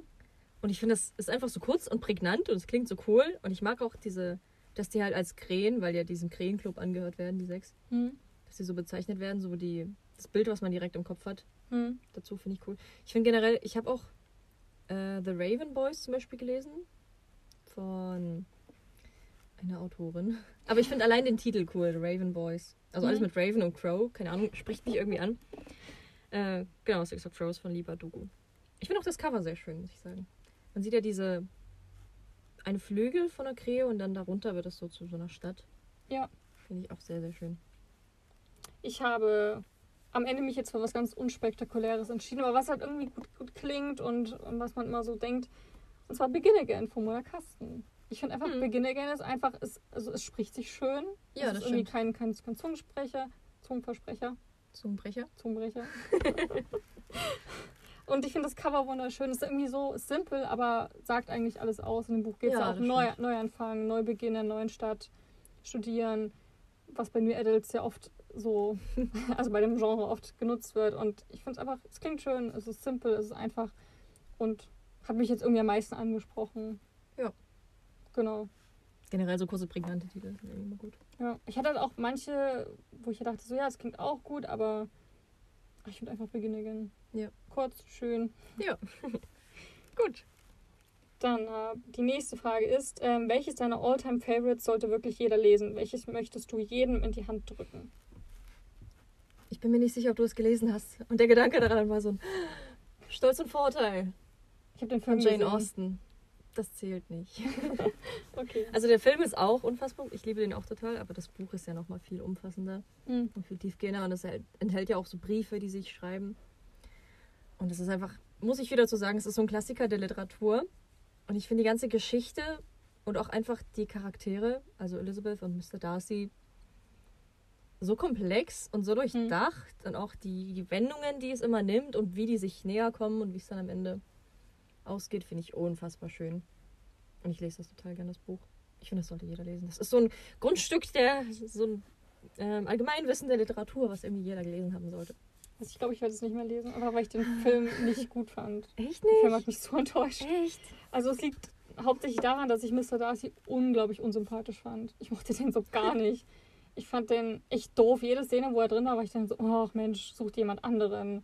So, also ich weiß nicht, ich fand ihn irgendwie. hm, nicht. Finde ich gar nicht. Also er ist halt dieses Abweisende, Ja, aber es wird auch gesagt, dass er einfach ein Mensch ist, der, nicht, der sich nicht leicht, leicht öffnet, der nicht leicht Freunde findet. Und dann aber dafür die Menschen, mit denen er befreundet ist, dann richtig zu denen hält und alles für die gibt. Und ich fand auch gerade bei solchen Leuten, ich mag die als Charaktere, weil es dann, also im Gegensatz zu Charakteren, die halt sofort, oder Menschen auch, die sofort offen sind und sich mit jedem anfreunden, Hm. finde ich bei solchen das viel bemerkenswerter, wenn man es dann schafft, das Vertrauen zu gewinnen Ja. und wenn die sich dann öffnen. aber öffnet er sich denn jemals? Also Ja. zum Ende hin ein bisschen, aber selbst das war halt so, hat mich jetzt einfach kalt gelassen. Also für mich kam seine Liebe zu ihr überhaupt nicht an. Für mich war Mhm. das eher so ein, ja, ja, okay, hm. Ah, ich finde im Roman gibt es ja, dann- ja dann so eine Schlüsselszene, wo, wo er ihr einen ganz langen Brief schreibt. Okay, na, der ist am Film nicht. ich. Ja, naja, es wird so ein bisschen, doch, ist schon drin, Okay. aber deutlich gekürzt, wo er halt wirklich, das sind irgendwie drei Seiten Hm. von beiden Seiten beschrieben, wo er halt alles erklärt, was er getan hat, weil Elisabeth ihn ja nicht hat reden lassen und wie es dazu kam. Und ich finde, man merkt auch vorher ganz einfach subtil, wie, wie sich seine Gefühle verändern. Hm. Also ich finde, das ist ganz unterschwellig, wie er sie anders behandelt oder wie er sie dann doch berührt, obwohl er das vorher gar nicht macht. Das finde ich eben total schön. Hast du erst den Film? Ja, ich habe erst den? Film gesehen. Okay. Ich habe den Film auch sehr, sehr oft gesehen. Ja. Also wie gesagt, ich fand es etwas enttäuschend. Vielleicht habe ich auch Mhm. zu viel erwartet, ich weiß Mhm. es nicht. Aber ja, ich glaube. Es gibt ja aber für dich jetzt so eine Ausgabe von Koppenrad. Die haben ja nochmal Stolz und Vorurteil mal neu aufgelegt, wo die ganzen Briefe drin sind und eine so. Karte und da ganz viel Krams mit dabei ist. Das Mhm. Buch ist super schwer und so richtig edel und schick gemacht und Hm. das wäre vielleicht was für dich, wenn das Ja. dein, dein bestes Buch ist. Ich finde auch, wie es geschrieben ist, einfach schön. Ja. Gerade wenn man es im Original liest, ist halt schwierig, weil es halt noch. Okay, Englisch hat sich jetzt nicht so viel verändert über die Jahrhunderte, aber auch die, wie die, mit- wie die miteinander reden. Die Umgangsweise finde ich irgendwie, die ganzen Manieren, das finde ich total süß. Ich finde Keira Knightley in dem Film großartig, mal wieder. Ja, Sie ist eh mag sie auch sehr gern. Ich finde, sie passt auch zu jedem historischen Film, den ich bis jetzt über ihr gesehen habe. Stimmt, aber sie macht doch einfach sehr viele. Ja, Das Gefühl. aber sie meinte ja auch mal, dass sie immer versucht, ähm, also möchte halt in Filmen mitspielen, wo die Frau halt eine große, also einfach eine starke Rolle hat. Ja. Und da meinte sie, gibt es gar nicht so viel Material, deswegen kommen auch weniger, tendenziell weniger Filme mit ihr raus. Weil sie halt immer irgendwie, kriegt sie halt Angebote für irgendwas, irgendeine schwächliche Ehefrau, die halt irgendwie nur immer so Beistand ist beim Mann und das mag sie halt überhaupt nicht. Und Ja. Aber finde ich gut, dass sie da so mag. ja, finde ich auch spielt gut. Nicht. Ist das nicht bei Emma Watson auch so? Ja, Sie die sagt, spielt sie ja auch nur nichts. Starke Rollen. Ja. Okay, was ist bei dir? Was willst du allen in die Hand drücken? Noah von Sebastian Fitzek. Hab ich auch ein bisschen überlegt. Noah. Noah. Noah. Die Arche Noah. Genau, Aha. der Name. Noah. Finde ich unglaublich ein gutes Buch. Ich habe das einer Freundin geschenkt, Marie, Mhm. zu Weihnachten. Und sie fand es auch richtig gut. Ähm, ich musste mir tatsächlich angucken, worum es in dem Buch geht, weil es jetzt so komplex ist. Es hat auch sehr viele Seiten tatsächlich und da werden so viele Themen angesprochen. Ich habe es mal runtergebrochen auf ein paar Sätze. Also es geht um Noah. Der kennt seinen Namen nicht. Also er weiß nicht, wer er ist und woher er kommt, warum er in Berlin ist und warum er auf der Straße lebt. Er hat die Erinnerung komplett verloren. Ähm, alle nennen ihn halt Noah, weil dieser Name auf seinem Handballen tätowiert wurde. Aha. Genau, und so Noah versucht halt rauszufinden, wer er halt überhaupt ist. Es gibt so ein paar Spuren, denen er folgen kann. Und die- Jagd nach seiner Identität wird halt für ihn so ein Albtraum, ähm, weil er, wie es scheint, ein Schlüsselelement ist zu einer globalen Verschwörung, die bereits 10.000 Opfer gefordert hat und nun die gesamte Menschheit bedroht. Und es ist super dramatisch. Ich fand den äh, Thriller, wie gesagt, der gibt ganz, ganz viel. Er ist hochspannend und er erzählt ähm, verschiedene Handlungsstränge. Und ich fand es einfach total toll, weil die Story ist halt, oder generell die Geschichte, ist halt nicht nur reine Fiktion, sondern auch ganz viel Wirklichkeit, was immer wieder gespiegelt wird. Also wo über globale Krisen ähm, gesprochen wird und Missstände in der Gesellschaft, die dir so vor Augen geführt werden, halt in der Geschichte verpackt, aber so direkt und nicht groß verschnörkelt und ein bisschen schön geredet, sondern wirklich aufs Auge von halt äh, Menschenhandel über Vergewaltigung, über halt wirklich so globale Erwärmung, Hunger, Armut. Also wirklich, es wird dir halt komplett ungespiegelt gezeigt. Ist dadurch auch schwer verdaulich. Also manchmal Mhm. war das schon so, wo ich, ich habe das Hörbuch gehört, wo ich das Hörbuch manchmal ausmachen musste und dachte mir so, okay, ich brauche erstmal eine Pause. Aber so spannend und ich fand es richtig gut. Und am Ende gibt es halt auch noch ein Nachwort von, von Fitzek, wo er nochmal über bestimmte Themen spricht. Und tatsächlich hat das auch mein Verhalten in Bezug auf Nachhaltigkeit komplett verändert. Echt? Also So es war so, das war der erste Grundstein, weil halt so viel angesprochen wird und ganz viele Sachen. Also ich habe das äh, Hörbuch mit meinem Freund zusammengehört. Wir haben auch immer wieder ähm, mal Pause gemacht, haben Sachen gegoogelt, haben darüber, dis haben darüber dis äh, diskutiert, was da gerade passiert ist. Und halt ganz, ganz viel, ich habe es vor drei, vier Jahren gehört, was ich selber halt nicht wusste, wie es in der Welt abgeht und wie Mhm. Politik und wie das alles funktioniert. Und ich fand es super augenöffnend und hat nochmal, wie gesagt, einen ganz anderen Blick auf die Menschheit geworfen, weil er oft wird ja Sachen, wenn er beschönt. Auch bei Filmen gibt es immer ein Happy End meistens und es ist immer alles ein bisschen. Na, je nachdem, was man guckt. Ja. Aber die meisten, viele Filme haben halt immer, zeigen irgendwas Schlimmes, aber am Ende wird es halt gut ausgehen irgendwie. Und also ich kann den Thriller nur jedem ans Herz legen. Wie gesagt, ist halt sehr komplex und halt, glaube ich, schwierig so in Worte zu fassen, dass mit diesen ganzen globalen Problemen, zum Beispiel, was ich erzählt habe, kommt im Klappentext halt überhaupt nicht vor. Da geht es nur um Noah, der hat seine Identität verloren. Und dann wirst du auf so eine Reise geschickt und erfährst erstmal, worum es überhaupt geht. Es gibt auch mehrere Handlungsstränge. Also erzählt er auch aus, glaube ich, von einer UN-Vollversammlung. Ähm, gibt es eine, gibt's eine Story, dann halt Noahs Story und dann, glaube ich, noch ähm, von einem kleinen Jungen, glaube ich, der mit seiner Mutter irgendwo auf so einem Fischerboot ist und versucht halt aus seinem Land zu fliehen vor dem Krieg. Hm. Und dass die halt nichts mehr zu essen haben, nichts mehr zu trinken haben und quasi der Überlebenskampf von diesem kleinen Jungen wird halt erzählt. Und am Ende wird das alles zusammengeknüpft und die Charaktere begegnen sich und das ist unglaublich gut gemacht und ich war total baff. Also das Ende, mit dem hätte ich nie gerechnet und kann es nur empfehlen. Ist auch nicht so ein typischer Fitzek, also es ist viel unblutiger und also wirklich mehr so ein Thriller, Aber spannend. ist schon noch ein Thriller. Genau, aber er schreibt ja mehr so Psychothriller, also wo es immer um den Seelenbrecher, den Augensammler geht. Und hier geht es halt wirklich mehr um dieses, ähm, die Jagd. Die reisen auch ganz, ganz viel in dem Buch. Mhm. Also voll gut. Klingt spannend. Also sehr umfassend, was da alles drin steckt. Ja, also ich, wie gesagt, ich habe mir auch sehr schwer getan, das ein bisschen zusammenzufassen, weil es halt einfach so viel gibt. Und ich glaube, wenn man es mal gelesen hat, dann versteht man das auch. aber so aus dem Kalten raus ist es, wie gesagt, ein bisschen schwierig. Mhm. Aber ja. Okay, wollen wir zur nächsten Frage gehen? Ja, bitte.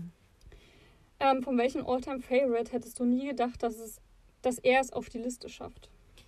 Ähm, bei mir ist es so eine Buchreihe, wo ich gar nicht dachte, dass ich sie so sehr mögen würde. Wobei es eigentlich absehbar. Und, und zwar ist es Percy Jackson von okay. Rick Riordan. Das habe ich auch ziemlich jung angefangen. Es geht um äh, Percy, der ist ein Halbgott und zwar der Sohn von Poseidon. Mhm. Und der gelangt dann über Umstände halt in so ein Camp, wo Halbgötter praktisch ausgebildet werden. Zu Helden. Das klingt wie so eine Heldenmache, aber es ist richtig ein Abenteuerroman. Und es ist witzig und spannend. Und es ist ein bisschen ähnlich wie bei Harry Potter, so, so ein Mhm. Aufwachsen zusammen. Der ist auch elf im ersten Band und im fünften dann wird er 16. Und ich mag einfach die ganze Reise, die Entwicklung. Und griechische Mythologie habe ich vorhin schon angerissen, finde ich sehr, sehr spannend. Ich habe auch die Göttlich-Trilogie sehr geliebt von Mhm. Josephine Angelini, wo es auch ein bisschen um das Thema ging, aber ein bisschen mehr in äh, Teenie-Romanze rein. Mhm. Und ich finde die Charaktere so toll. Ich finde richtig spannend, wie viel von der Mythologie halt in das moderne Alltagsleben der USA so eingebaut wird und ganz viele Anspielungen und wirklich alles ist irgendwie drin und jeder Charakter, den es da eigentlich gibt. Nur halt auf total witzig und neu umgemodelt. Und ich finde es einfach eine tolle Geschichte. Okay. Ich habe Isola von Isabel Abedi. Hast du das mal gelesen? Ja, das habe ich, als ich 13, 14 war, gelesen. Genau. Meine Freundin ausgeliehen, die es mit der Klasse gelesen hat tatsächlich. Ah, cool. Ich habe es damals für ähm, Projektarbeit im Deutschunterricht gelesen. Also Also da auch in der muss, sollten wir uns halt ein Buch aussuchen und habe ich halt das gewählt, weil es halt gerade, glaube ich, neu erschienen ist und das Cover sah halt ganz cool aus. Das ist ja so schwarz mit so einem ähm, Fernrohr, was man halt nur sieht, wo halt eine Insel abgebildet ist. Ja. Und darum geht es auch quasi. Es geht um zwölf Jugendliche, die auf einer einsamen Insel vor Rio de Janeiro ähm, fahren äh, für ein Filmprojekt. Und dort gibt es kein Drehbuch, sondern nur ganz, ganz, ganz viele Kameras. Also so Big Brother is watching you. Und äh, die machen ein Mörderspiel, äh, wo es quasi ähm, darum geht, einer ist der Mörder, die anderen elf sind Opfer und der Mörder muss halt versuchen, die Opfer halt ähm, einzeln zu entführen, wo sie dann halt von einem Filmteam abgeholt werden. Und ja, das klappt so lange, bis es halt ein richtiges Todesopfer gibt und halt gar nicht, dass dann so verschwimmt, okay, wer ist jetzt eigentlich der Mörder und ist das noch ein Spiel oder halt schon bittere Realität. Und ich hätte halt nie gedacht, gerade weil es halt für ein Schulprojekt war, dass es mir jetzt Ja. so gut gefallen würde. Und ich fand das unglaublich spannend. Auch schon wieder. Also, äh, wie gesagt, ich habe es vor Jahren gelesen, aber glaube ich insgesamt schon dreimal. Ich habe es zweimal gelesen, einmal das Hörbuch. Und ich bin jedes Mal wieder total baff. Ich weiß schon jetzt nicht mehr richtig, wie es ausgeht. Ich warte mal so lange, bis ich bis ich nicht mehr weiß, damit ich es nochmal lesen kann. Aber ich fand es richtig gut und super spannend und ganz generell die ganze Idee, auch mit diesen ganzen Kameras, das war ja damals noch sehr neu. Ich erinnere mich gerade wieder ein bisschen an der Hunger Games. Ja, genau. Und halt generell dieser, dieser Wettlauf und auf dieser Insel, die ganze Atmosphäre fand ich halt schon ganz toll. Es wird auch aus der Sicht des Mörders, glaube ich, erzählt. Immer du dich aus mehreren Sichten erzählt? Ich glaube aus ihrer Sicht und halt aus deren, Hm. der andere, der quasi vor den Kameras sitzt und sich ganz merkwürdig verhält.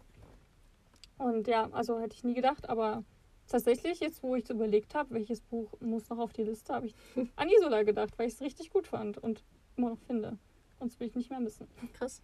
Also ich habe das schon völlig vergessen, das Buch. Ja. Aber es ist auch so lange her.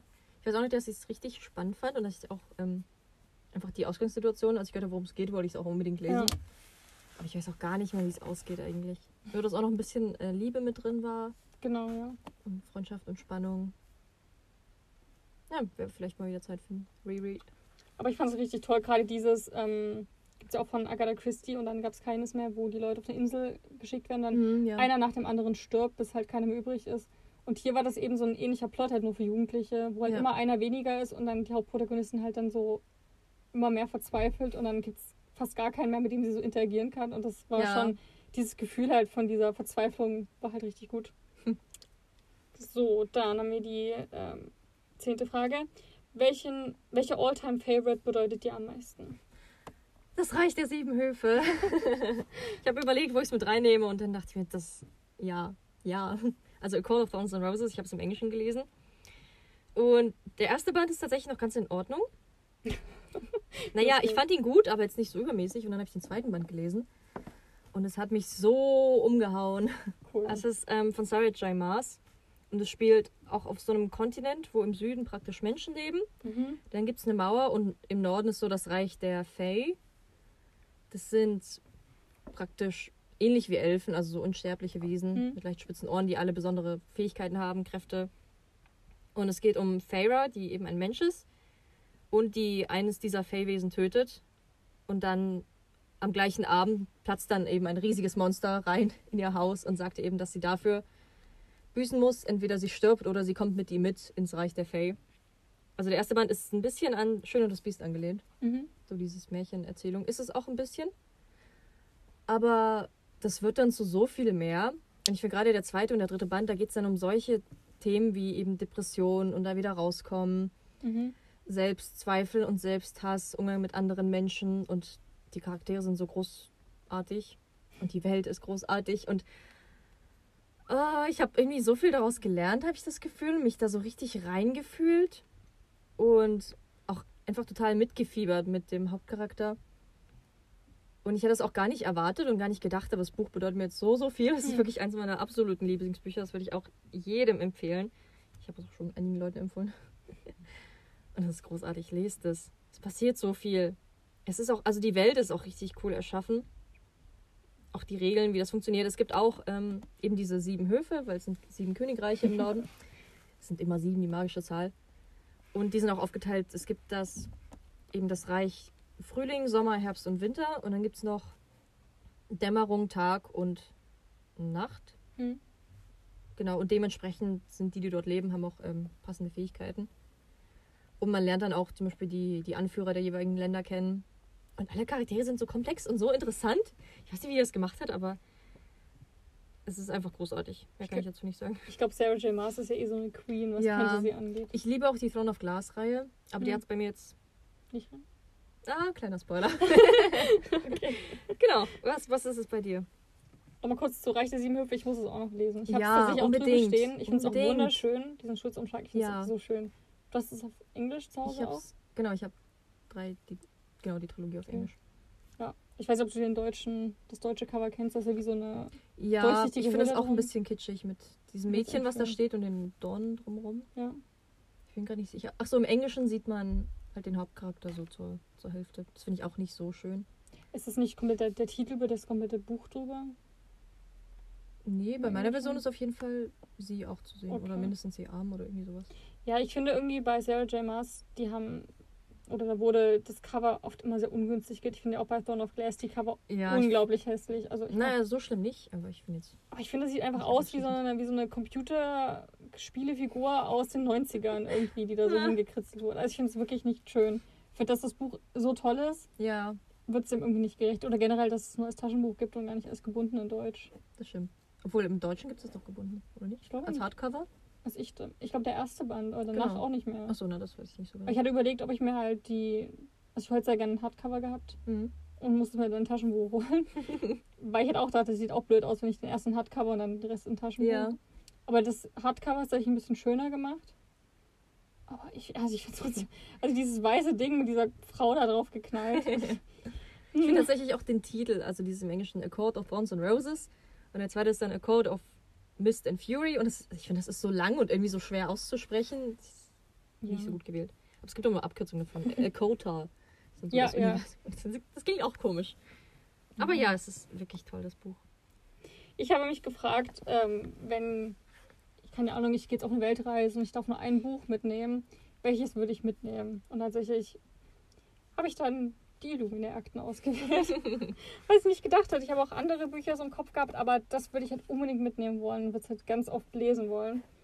Ähm, genau. Ich habe das auch innerhalb von 24 Stunden gelesen. Ich fand es unglaublich toll, habe es danach nochmal ehrfürchtig durchgeblättert, weil ja auch die Seiten alle so richtig toll gestaltet sind. Mhm. Also ich weiß nicht, ob ihr das wisst, aber da äh, das ganze Buch wurde ja in, durch Protokolle geschrieben und Flyer und Chatverläufe und auch von der KI gibt es ja, also von dieser künstlichen Intelligenz gibt es ja so, Ja, also es ist ein. Science-Fiction-Roman, der auf einer Raumstation Genau. spielt.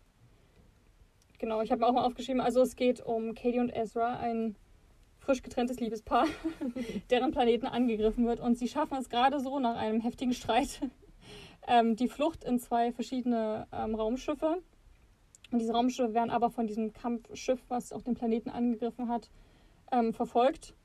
Und dann gibt es auch noch ein Virus, äh, der ausbricht, äh, der durch, ähm, glaube ich, biochemische Waffen Ja. freigesetzt wurde und der mit grauenhaften Folgen mutiert. Dann gibt es eine außer Kontrolle geratene KI, Aidan, die äh, alles an Bord kontrolliert, bis hin zu den nu Nuklearwaffen. Mhm. Also wirklich Wahnsinn. Und wie gesagt, ich fand das Buch total toll. Es war wie so eine Achterbahnfahrt. Ich habe auch zum Ende mal geweint, einfach vor Anspannung. Und ich habe auch manchmal aufgehört, so, also die Luft angehalten, weil ich halt Ja, das ging mir auch so. es war so spannend und ich fand die Geschichte auch so einzigartig. Generell, weil ich noch nie ein Buch gelesen habe. Ich habe mir jetzt auch schwierig vorgestellt, wenn ein Buch halt in Chatverläufen und Protokollen, Beobachtungsnotizen erzählt wird, ob das dann noch so chronologisch ist und funktioniert. Aber hat es komplett, weil es war ja schon eine fortlaufende Geschichte. Ja, ich finde, es fühlt sich auch einfach an, als würde man einen Film gucken. Genau. Weil das auch so illustriert ist und so grafisch auch super Ja. ansprechend gemacht ist. Also wo man halt irgendwelche Bluttropfen ähm, dann auch auf den Seiten hat, zum Beispiel Mhm. an einer Stelle. Also ich fand es auch unglaublich gut und visuell super ansprechend. Und zwar halt generell, als ob man wirklich einen Kinofilm guckt. Ja. nur gefühlt noch besser, weil man noch mehr Infos bekommt und ah, ich fand es ganz großartig und ich glaube, das ist ein Buch, das gebe ich nicht mehr her und das will ich auch mal dabei haben und ich werde es wahrscheinlich auch bald nochmal lesen. Ja, ich finde es auch einfach super spannende neue Art, so eine Geschichte zu erzählen. Ja. Durch die verschiedene, ja, einfach grafische Darstellung. Man hätte ja auch Bilder mit drin, zum Beispiel so Fotos von Crewmitgliedern Genau, ja. und sowas. Wo das, wo das Schiff auch gezeichnet wird und wo Ja. was ist in dem Schiff und so. Ja, Also Lagepläne. Das ist einfach auch so ein Auf und Ab der Gefühle. ja ich finde so viel es super passiert. toll. Ich freue mich auch schon, wenn endlich mal der dritte Teil auf Deutsch erscheint. also auch eine Trilogie. Ja, aber bis jetzt wurde er noch nicht angekündigt. Und ich habe es auch in Englisch mal versucht, aber dadurch durch die ganzen Science-Fiction-Begriffe ist es unglaublich schwierig. Und es gehört da schon ein bisschen zum Feeling mit dazu. Aber wenn halt alles bei dem Schiff dann so explizit beschrieben wird, ist es, glaube ich, sehr schwierig. Ja, was habe ich auch im Deutschen so ein bisschen mehr überflogen, dann diese Fachbegriffe. ja, aber ich finde, es trägt ganz viel zur Atmosphäre bei. Ja. Und es ergibt auch irgendwie total Sinn, wenn halt so Katie irgendwas programmiert und irgendein Virus irgendwie sich reinhackt und dann das und das macht und kalibriert, ergibt das voll Sinn. Wenn man es nicht hinterfragt. Genau. Aber mit dem Englischen ist es halt nochmal schwieriger, finde Ja. ich. Ja, deswegen, hoffentlich kommt bald der letzte Teil raus. Dann, ähm, was ist denn dein all-time favorite Character? Spoiler, Throne of Glass. Und zwar ist es der Hauptcharakter Selena Sardotian, wie auch immer Hm. man den Nachnamen Ja, ausspricht. schwierig. Ähm, sie ist eine Assassinin. und es geht ja auch damit los, dass sie in dem ähm, schlimmsten und furchtbarsten Gefängnis des Landes Hm. eingesperrt ist. Ähm, und dann da rauskommt. Und allein schon, dass sie da rauskommt, ohne gebrochen zu sein, dass sie immer noch so stark. Also sie ist einfach eine unfassbar starke Persönlichkeit, Ja, die wirklich kämpft und fit ist und alles kann, gefühlt. Also ich finde den Fakt, dass sie eine Assassinin ist, einfach super cool und spannend. Und die lässt sich auch einfach nichts gefallen. Auf der anderen Seite ist sie aber auch super feminin in vielen Sachen. Also Ja. sie steht auf lange Kleider und Süßigkeiten und Hundewelpen. Und sie liest total gern. Und ich finde, das ist irgendwie ein cooler Gegensatz und super spannend, dass sie halt nicht, wie zum Beispiel Katniss, die ist ja einfach nur so auf Power, Ja, aber halt ja, emotional irgendwie nicht so. Also halt, ja, eher maskuline Charakterzüge, wenn man das Mhm. so sagen kann. Und ich finde, Selena ist einfach so cool. Ich finde sie auch super witzig, was sie immer für Sprüche raushaut, wie sie sich verhält. Also manchmal macht sie auch einfach total dumme Sachen, weil sie sehr hitzköpfig ist. Aber ich finde, das macht sie auch total sympathisch. Und gerade die Entwicklung, die dann passiert in den nächsten Bändern, es sind inzwischen sechs draußen, sieben sogar, ähm, wo die Reise dann hingeht und was sie für eine Entwicklung durchmacht von diesem, also naiven Ding, was sie am Anfang ist, was halt einfach gar nicht nachdenkt und mit dem Kopf durch die Wand rennt, zu der Person, die sie am Ende wird, finde ich richtig spannend und nachvollziehbar und ich liebe sie. ist die Reihe abgeschlossen? Ähm, jetzt mit dem siebten Band dann, ja, aber den siebten habe ich noch nicht gelesen. Okay. Ich musste beim ersten Mal auch sehr oft lachen. Ich glaube, ich habe dir dann auch mal Sprachnachrichten geschickt, weil ich immer Mhm. meinte so, ja, super, super tough, lässt sich nichts sagen und, ja, und schmeißt sich auf den Boden. Und dann in der nächsten Szene hat sie ein langes Kleid an und dreht sich im, im Sonnenschein und freut sich total, wie schön alles ist und die Ja. blauen, der blaue Himmel und die Wölkchen. Das fand ich immer so witzig, dass sie halt wirklich so. Aber ich finde, das macht sie halt auch so irgendwie menschlich und da kann Ja, man sich gut reinversetzen. Finde ich auch. Weil bei Katniss ist es oft schwierig. Also ich habe auch oft gedacht, so wow, krass, also krasse Frau, würde ich nicht machen. Aber bei ihr ist es halt schon, die hat jetzt die- diese zwei Gesichter, was ich toll finde. Ja. Ich habe ähm, Marcus Goldman aus Divide über den Fall Harry Quebert von Joel Dicker. ähm, ich finde ihn unglaublich toll. Also da geht's um Marcus, ist halt ein Schriftsteller, dessen Debütroman halt total durch die amerikanische Decke ging und er ist so beliebt und alle wollen ein Foto mit ihm und hat, ist auch super reich geworden dadurch und lebt halt in Saus und Braus. Und braucht jetzt aber halt eine dringende Idee für einen neuen Roman, weil er dafür schon Geld kassiert hat von seinem Verlag. Und der drängt jetzt halt auf ähm, das neue Manuskript. Um halt Ideen dafür zu sammeln, fährt er zu seinem alten Mentor und Professor und jetzt auch Freund ähm, Harry Cabert nach Aurora, eine super coole Küstenstadt. und bei ihm allerdings wird im Garten eine Leiche gefunden von der 15-jährigen Nola, die seit 33 Jahren als vermisst gilt. Und Harry wird halt des Mordes angeklagt, auch weil rauskommt, dass er, damals war er 34, ähm, eine Affäre mit ihr gehabt oder, oder einfach eine Affäre hatte. Und Marcus glaubt aber nicht daran, also er glaubt an seine Unschuld und will halt das Gegenteil beweisen und das verarbeitet er in einem neuen Buch.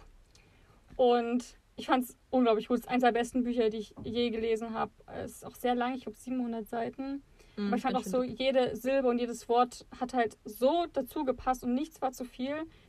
Und es war einfach so perfekt durchdacht, auch mehrere Handlungsstränge. Es wird auch mal wieder aus der Vergangenheit was erzählt und aus der Gegenwart. Das Ende, es gab, glaube ich, fünf, sechs Wendungen. Ich dachte immer wieder, war es ein anderer Mörder? Und ich fand es einfach so gut. Und Marcus ist halt einer der besten Charaktere dafür gewesen, weil er so einen trockenen Humor hat und so unbekümmert ist oft, also wo es schon fast an Nervität grenzt von ihm und einfach unglaublich loyal. Also ich weiß noch, gibt es eine Szene, wo, ähm, wie gesagt, dieses Grab ausgehoben wird von, von der Nola. Und dann geht er da einfach rein, stellt sich da hin und buddelt halt selber mit den Händen noch. Und da kommt dann ein Polizist und fragt, ja, was machen Sie denn da? Ja, ich suche nach Hinweisen. und so ist er halt die ganze Zeit. Also macht sich einfach überhaupt keinen Kopf und ist dann halt so, ja, ach, ich soll aufhören. Hm, das ist jetzt blöd. und das fand ich einfach total erfrischend und dass man einfach mal einen Charakter hat, der einfach mal macht und tut, so wie er das gerade denkt und nicht immer alles so, ja, ich kann das ja jetzt nicht und ich kann jetzt auch das nicht machen, sondern einfach mal auf die Leute drauf zugeht. Oder sich einfach mal nach einem schrecklich traumatischen Ereignis fragt, so, ja, wie war denn das damals bei Ihnen? Und sich da einfach halt. Und die Leute erzählen es ihm. Und sich halt einfach nicht so einen Kopf macht. Und das, ich finde, Markus, ich musste auch, wie gesagt, sehr oft lachen. Ich fand das, fand ihn sehr erfrischend und ganz anders als andere Charaktere, von denen ich bis jetzt so gelesen habe. Mhm. Ich finde auch spannend einfach die Tatsache, dass er ein Schriftsteller ist. Und auch bei dem Buch so ein bisschen, weil das Buch heißt ja genauso wie der Roman, den er schreibt. Genau. Und die Geschichte wird erzählt, aber gleichzeitig liest du auch davon, als würdest du seinen Roman lesen. Ich finde, das war so ein bisschen Metaebene. Ja, das fand ich auch gut. Generell dieses ganze Schriftsteller. Ich glaube, das war das erste Buch, wo ich mal über einen Schriftsteller gelesen habe. Ja, ich glaube auch. In den New Adult Büchern ist das ja sehr Also beliebt. als Hauptrolle zumindest. Genau. Und das fand ich auch total cool. Da sind ja auch bei jedem Kapitel sind solche kurzen Absätze drin, wo er mit Harry, seinem Mentor, halt drüber spricht weil er hat auch ein Buch geschrieben, ist halt auch erfolgreicher Schriftsteller und hat ja so Tipps gegeben zum Schreiben ja. und die er in jedem Kapitel so da vorne gebracht hat. Und ich glaube, alleine die ganzen Hinweise, wenn man sich die mal rausschreiben würde, könnte man wahrscheinlich selber einen super guten Roman schreiben. Aber einfach so gut durchdacht und halt auch sprachlich eine Wucht. Also ich fand es super toll. Yes. und die letzte Frage so. ist ähm, dein Alltime favorite Shipping? Ich habe mein ultimatives liebstes Paar genommen, und zwar die beiden aus Das Reich der Sieben Höfe. Farrell und äh, Rysand. Ähm, weil ich finde, die sind einfach so ein großartiges Paar. Ich liebe auch, ich habe überlegt, ob ich ihn als meinen Lieblingscharakter nehme. Aber mhm. dachte ich mir, ich bringe die lieber hier an, weil ich das Paar so großartig finde. Weil ähm, er ist halt auch so ein bisschen, also nicht zu sagen, um nicht zu sagen Feminist, also sehr basiert auf dieses, du bist deine eigene Person, also er hilft dir auch enorm weiter du bist ein eigenständiger Mensch, du bist großartig, ich kann dich nicht besitzen. Ja. Und ähm, es ist so wichtig, dass du glücklich bist und er tut halt auch einfach alles dafür, dass sie glücklich ist, ähm, weil er damit auch glücklich ist, aber er ist nicht so, dass sich alles nur um sie dreht. Mhm. Und ich finde, die helfen sich beide aus so vielen schwierigen Sachen raus und die sind einfach in jeglicher Hinsicht so gleich. Ja, und die respektieren sich wahnsinnig gegenseitig, lieben sich aber auch so gegenseitig. Und ja, erkennen aber auch wirklich die Stärke des anderen an, ziehen selber Kraft daraus. Und ich finde, das ist irgendwie großartig. Und die sind auch wirklich sehr anziehend. Wenn man das sagen also was da für Szenen dabei sind, was zwischen den beiden so passiert, ist sehr schön geschrieben. Okay. Und ich finde, bei denen ist einfach rundum, auch wie die miteinander umgehen, die haben halt auch ein bisschen dieses spaßige übereinander herziehen. Aber halt nie so, dass es schlimm wird, sondern dass sie immer zum Beispiel die andere Person äh, dadurch halt zum Lachen bringen, hm. wenn es ja gerade nicht gut geht. Und auch wie die sich gegenseitig einfach ja zum Lachen bringen und gegenseitig weiterhelfen. Ich finde, die tun sich so unfassbar gut und die ergänzen sich großartig. Und die sind einfach perfekt. da haben sich wirklich zwei gefunden. Ich, ich könnte mir die mit niemand anderem vorstellen. Ja. Was ist denn dein liebstes Pärchen? Ich habe ein Buch gewählt, äh, was ich vor nicht allzu langer Zeit gelesen habe. Cinder und Ella von Kelly Oram. Ah. Das hat übelst gute Bewertung, ne? Ich habe nur Gutes gehört. Ja. Muss ich auch noch lesen. Es ist auch Irgendwann. super, super gut. Es geht in dem Buch um Ella. Die hatte einen schweren Autounfall, bei dem ihre Mutter ums Leben gekommen ist und sie hat seitdem auch bleibende Schäden von diesem Unfall. Und Ella muss eben, weil ihre Mutter gestorben ist und sie noch eine Schülerin ist, zu ihrem Vater ziehen. Ich glaube nach Los Angeles, Hollywood so die Richtung, wo er mit seiner überaus reichen Familie lebt. ähm, also er hat sich eine neue Frau gesucht und er hat jetzt auch zwei Töchter. Ich glaube, die hat sie aber auch aus der alten Ehe mitgebracht. Und Ella hat natürlich ja jetzt eine neue Stiefmutter und zwei Stiefschwestern, Zwei böse Stiefschwestern. mit denen sie sich erstmal nicht so gut versteht. Also quasi, also sie haben einfach eine Abneigung gegen sie und verstehen das halt auch nicht, weil Ella halt eine Behinderung hat, nicht mal richtig laufen kann und auch ganz, ganz viele Narben hat und so einfach mehr Schwierigkeiten hat als ein normales Mädchen. Und da wird sie halt ein bisschen gehänselt. Und Ella hat früher, war sie Bücherbloggerin, also hatte einen Bücherblog, über dem, wo sie mal ganz viel über Bücher also rezensiert hat. Und da hatte sie einen Chatfreund, Cinder, mit dem sie sich immer gezofft hat, weil er oft andere Ansichten hatte zu Büchern, die sie gut fand und andersrum auch zu Filmen. Und den vermisst sie extrem. Und was sie nicht weiß, ist, dass Cinder eigentlich Brian Oliver heißt und der angesagteste Schauspieler Hollywoods ist. Also praktisch so der Märchenprinz. Genau. Und auch er vermisst sie schrecklich, weil sie sich in den letzten Monaten überhaupt nicht gemeldet hat nach ihrem Autounfall und eigentlich mit dem Kapitel abschließen wollte. Meldet sich dann aber doch wieder und er ist super glücklich, geht erstmal raus, ist erstmal so, wuh. und einfach total glücklich und er möchte jetzt mehr sein als nur Internetfreund, weil er einfach gemerkt hat durch die lange Pause, dass er sich wahnsinnig in Ella verliebt hat und mehr sein möchte als, wie gesagt, nur Internetfreund.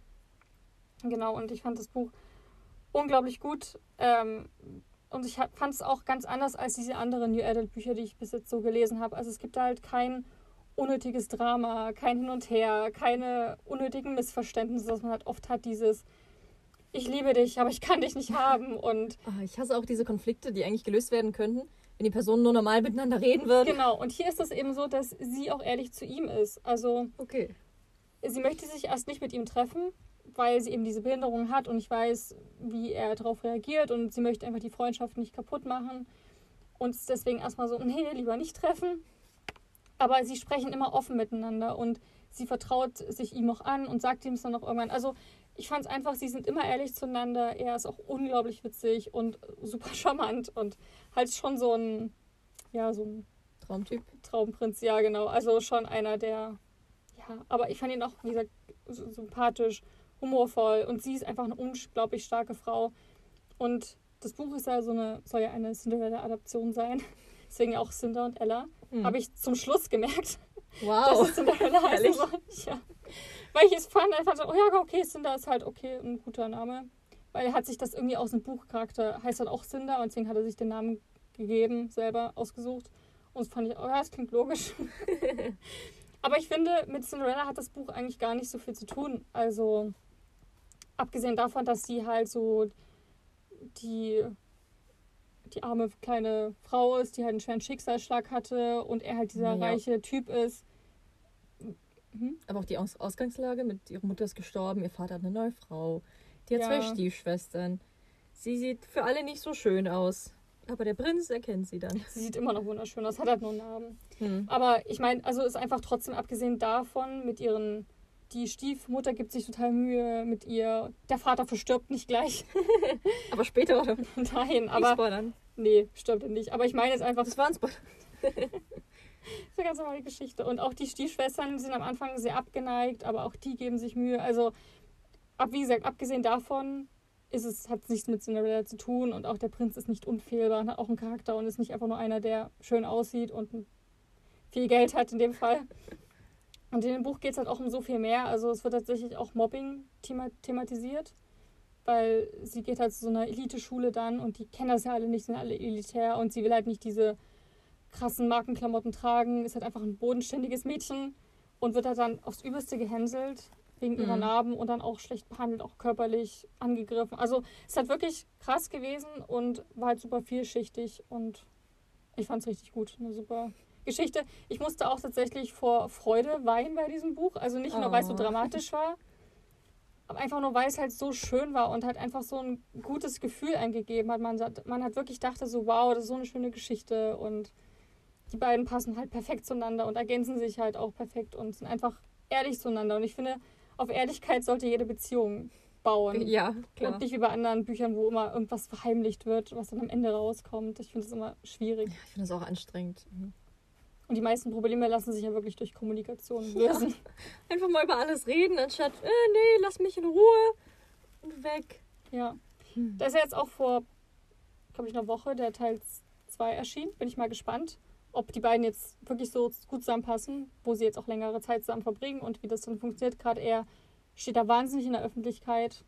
Und gerade wenn sie mit ihrem Körper nicht 100% zufrieden ist, wie das dann halt läuft und was dann auch Mhm. die Fans von ihm dann sagen und wie sie mit diesem ganzen Rubel halt umgehen. Bin ich mal gespannt. Ja. Ich finde, es klingt halt nach so einem Buch, was auch nach dem ersten Mal abgeschlossen wäre. Ja, Also, haben sich auch tatsächlich viele ein bisschen aufgeregt. Also ich habe so Mhm. gemischte Rezensionen jetzt gehört und Meinungen, wo halt viele sagen, ja, der erste Band hat es auch getan. Aber weil das Buch so gut ankam und das wirklich so eine süße, schöne Geschichte war, haben sich halt viele noch ein Band 2 gewünscht. Und mal sehen. Also ich habe es noch nicht gelesen, ich habe es tatsächlich im Regal stehen und ich bin mal gespannt. Einfach, ich freue mich schon über die beiden wieder weiterzulesen, auch weil sie halt einfach unglaublich gut zusammenpassen und sich auch super respektieren, beide. Und das finde ich immer toll. Ja. Ja. Okay. genau, wir wollen euch ja wie immer darüber informieren, was gerade so an Neuerscheinungen auf dem Markt ist oder bald kommt.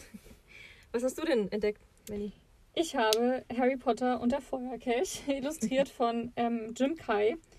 Das kam am 8.10. raus und ich habe mich da schon, glaube ich, jetzt seit einem Jahr oder noch länger freue ich mich da drauf. Also ich habe ja auch die ersten drei Bände illustriert da und ich finde die einfach so, so, so schön. Ich glaube, du hast dir auch mal die angeguckt. Ja, weil Jim Kai illustriert das halt so, wie es in dem Buch beschrieben wird und nicht wie es im Film ist. Und das ist so wunderschön, die Seiten und generell, wie er das Ganze macht, ist einfach wirklich ein Traum. Und er hat sich auch, glaube ich, jetzt zwei Jahre lang Zeit gelassen für den vierten Band.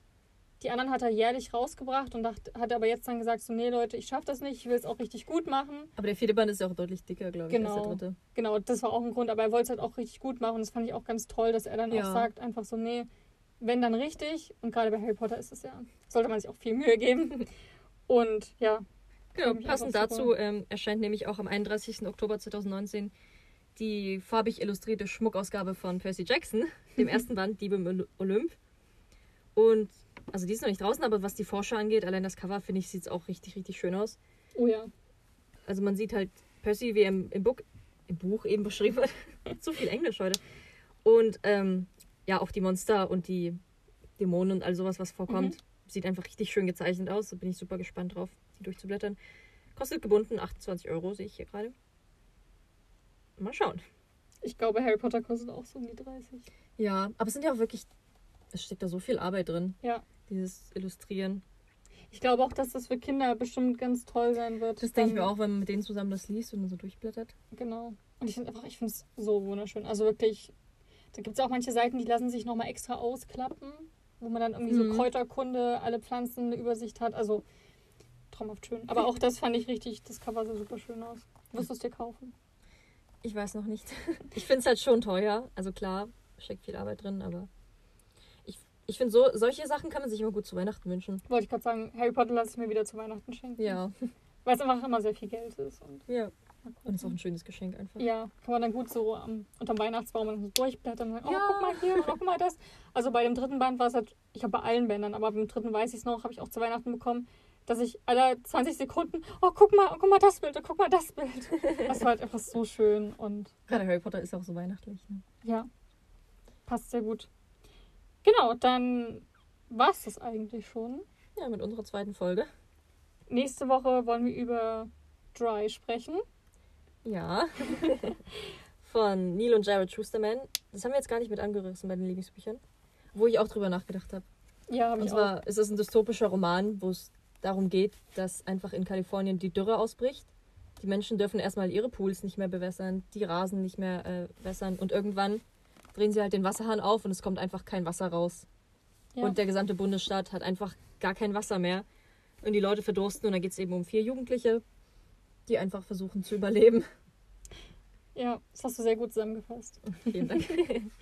Ja, Genau. genau, da, siehst du, es wird, es wird Zeit, dass wir den Podcast beenden. Langsam kommen die Versprecher. Darüber sprechen wir dann nächste Woche und ich freue mich da auch schon drauf. ja, auf jeden Fall. Genau, dann Folgt uns doch auf Instagram.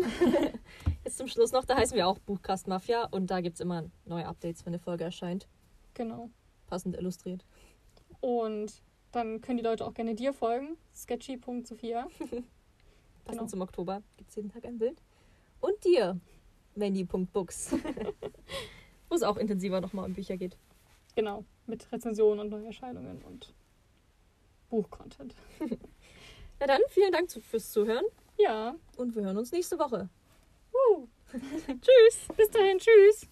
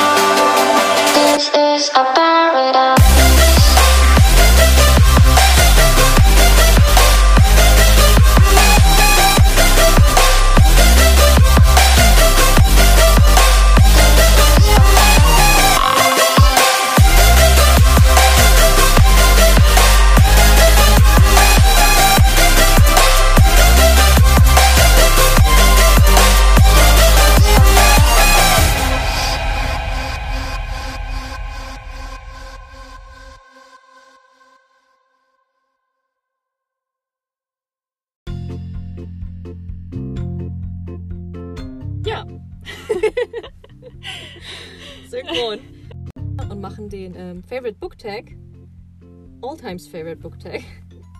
Wir freuen uns, dass ihr uns auch diese Woche wieder zuhört und dass wir, dass wir na, ne? und so weiter.